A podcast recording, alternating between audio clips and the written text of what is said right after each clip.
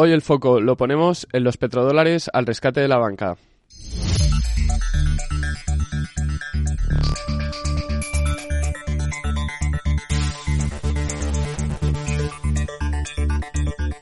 La falta de liquidez en las entidades bancarias por la crisis hipotecaria en Estados Unidos ha obligado a los bancos centrales de todo el mundo a tomar medidas extraordinarias y ingresar capital en el mercado.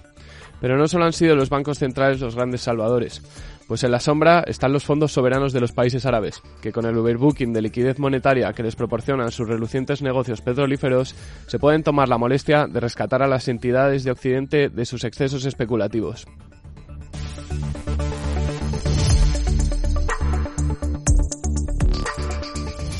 Algunos de los ejemplos más resonados y que han recibido la vacuna de efectivo de los príncipes del desierto son Citigroup, el mayor banco de los Estados Unidos, se ve obligado a pedir una inyección de 7.500 millones de petrodólares del Emirato de Abu Dhabi para estabilizar su situación y reponer su capital durante la crisis del 2008, corriendo mejor suerte que otro gran banco que todos os sonará, Lehman Brothers.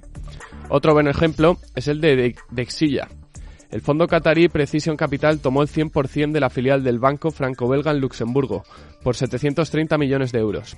Esto ocurrió durante 2012, años en los que la banca no vivía su mejor momento, si mal no recuerdo. No se quedó corta tampoco la inyección de 500 millones de euros por parte de uno de los fondos soberanos de Qatar en el nuevo banco creado de la fusión de los griegos Eurobank, EFG y el Alfa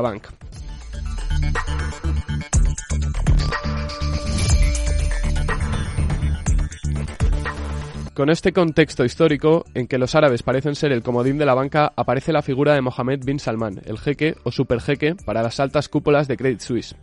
El banco suizo anunciaba en su último ejercicio que preveía registrar pérdidas antes de 2022 por importe de hasta alrededor 1.500 millones de francos suizos. Estas noticias comenzaban a pesar en la directiva del banco. Con estas circunstancias y con la acción de Credit Suisse cayendo durante 13 días seguidos, el petróleo vuelve a salvar a Occidente.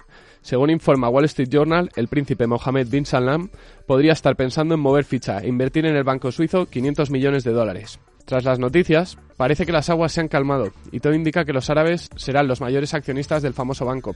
Y para Axel Lehman, presidente de la entidad, parece que la tormenta maina.